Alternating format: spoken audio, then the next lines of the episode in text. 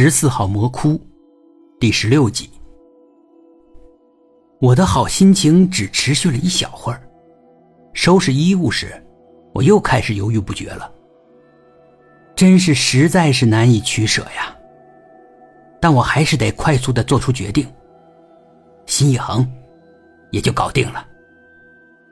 王璐和我约定，他早上六点在小区门口接我，我五点就起来了。我悄悄地开了房间的门，我发现吴姐卧室的门居然关着，这实在是太好了。吴姐卧室的门偶尔才关，我觉得她是想监视我。有一次，她关了卧室的门，我悄悄地凑到门前，听到她在低声的哭泣，也不知道为什么。今天。我又听了听，静悄悄的，他没有任何声息。他该是睡着了。机不可失啊！我赶紧拿着箱子，悄悄走到大门。我能开门，因此我就一溜烟的跑掉了。吴姐给过我一个挺卡通的手表，我在小区大门看了一下，才五点十分，也就是说，我得再等五十分钟。王璐才能来，我又开始紧张，得等五十分钟啊！万一吴姐从睡梦中醒来，发现我跑了，追出来，不正好在大门口逮住我吗？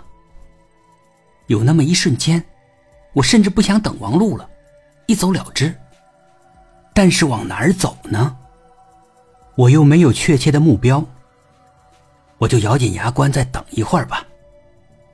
幸好王璐很快就来了，我看了一下表，他五点二十就来了。他租了一辆车，停在我面前。之前我们讨论过，离开这个城市使用什么交通工具？火车吧，得用身份证买票，而我呢没有身份证，也不知道是弄丢了还是我从来就没有过身份证。租车就没这个问题了，但租车太贵了。王璐说：“他出得起这个费用，他存的有小金库。”我对他是刮目相看了。我本来以为他赚的工资都给了他妈妈，但没想到他还留了一手。你怎么来这么早？我们约定的是六点，他提前了四十分钟，这实在是太好了，救了我的急。他支吾了一下。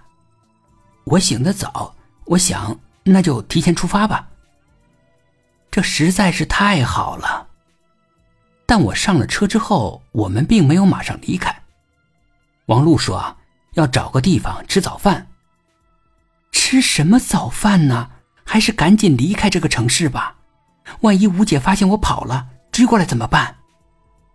没事儿，她找不到我们。没走多远，我们就找了个地方吃早饭。王璐吃的还磨磨蹭蹭的。不停的用手机聊着什么，我催他，他还是很慢。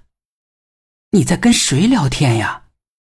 他说了一个名字，是那个比较帅气但没有钱的男孩。王璐其实更喜欢他，毕竟帅气一些嘛。别聊了，我们赶紧走吧。万一吴姐追来了怎么办？王璐还是无所谓，似乎呢，尽在掌握。没事儿，可我的心一直都悬着，好不容易才等到王璐吃完饭，坐进了车里。